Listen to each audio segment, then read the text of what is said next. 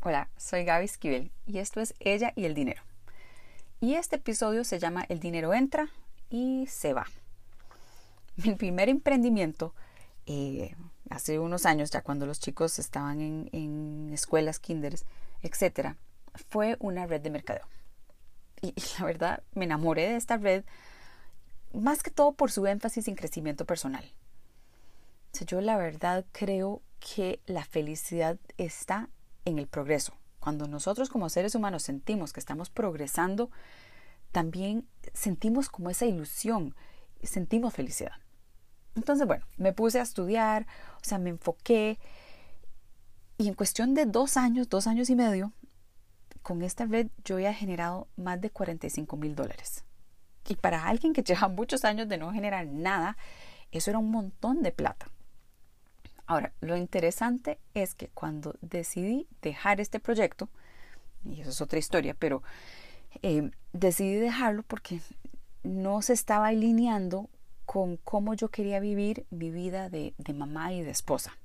Entonces, no fue una decisión sencilla, la verdad es que ha sido una de las decisiones más difíciles que he tenido que tomar, pero tomé la decisión, decidí que, que, que ya no iba a hacer eso, pero adivinen cuánto dinero tenía ahorrado nada, nada, nada. Y, no es que me fui de shopping, no es que fui a viajar por el mundo, o sea, la mayoría lo usé en, educación, o sea, certificaciones, seminarios, cursos, o sea, lo invertí en mí, em, pero claramente el concepto de ahorrar era totalmente ajeno. Y viendo hacia atrás, eso ha sido la forma que yo siempre había funcionado. O sea, desde, niña, mis papás me daban, ¿verdad? Mi platita del mes y esa platita entraba y se iba. Y es de las cosas que yo digo, o sea, no, no puede ser. Para que, no sé, para que el universo nos dé, para que Dios nos brinda, para que nos bendiga con dinero, nosotros tenemos que poder administrar ese dinero. Si no, no se nos va a dar más. Así que es una de las cosas que realmente estoy trabajando en mejorar el tema de ahorro. Me acabo de leer un libro de un señor que se llama T. Harv Eckert y él eh, en su libro Secretos de una mente millonaria propone lo siguiente. Es lo que dice es, independientemente de lo que entra, si en un mes entraron 10 dólares o si en un mes entraron 10 mil dólares, él propone dividirlo de la siguiente forma.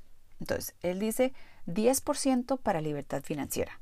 O sea, 10% sabiendo que se va a invertir para que ese dinero empiece a trabajar para nosotros. Otro 10% en ahorro. Y ese ahorro es tal vez más como a, eh, mediano plazo. O sea, si algo pasó, si uno se quebró, si hay que ir al hospital, si algo pasó con la casa y hay que hacer un arreglo, e, esa plata está ahí para no tener que, eh, endeudarnos. Después él dice que el 50% va hacia nuestras necesidades, o sea, las necesidades básicas de agua, de luz, de teléfono, de internet, de casa, de carro, eh, transporte, lo que fuera. Después el otro 10% va a educación, asegurarnos que nosotros siempre estamos creciendo, aprendiendo, 10% va a disfrutar, porque si no, no tiene sentido, o sea, estar trabajando y, esforzándonos para no disfrutar, ¿verdad?, de las cosas que nos hacen feliz, de, una comida rica un restaurante, un paseo a la playa. Esas son las cosas que, que, generan memorias, que generan esos momentos mágicos en la vida. Entonces, eso hay que hacerlo. Y el último 10%, él dice, em, él recomienda donar en donde nosotros nos sentimos ricos en la medida que podemos darle a los demás. Así que por el momento yo voy a utilizar esa distribución. Puede ser que lo vaya cambiando conforme pase el tiempo, pero me parece, o sea, me parece algo que, que se puede iniciar y, y bueno, intentaré y ahí les estaré contando. Otra cosa que quiero hacer es abrir diferentes cuentas de ahorro em, bancarias que estén ligadas a mi cuenta principal.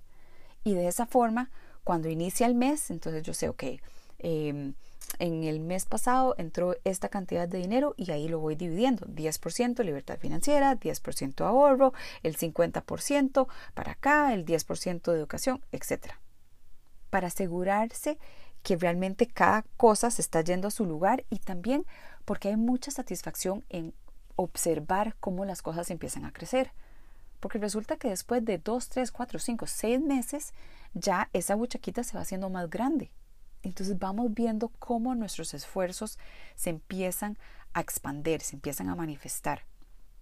Y eso muchas veces es como la motivación que ocupamos para seguir adelante. Así que me encantaría saber si ustedes usan algo, algo parecido, si usan una estrategia totalmente diferente em, en cuanto a empezar a administrar el dinero que entra para que no sea que el 100% se nos va al final de mes. Muchas gracias y nos vemos en la próxima.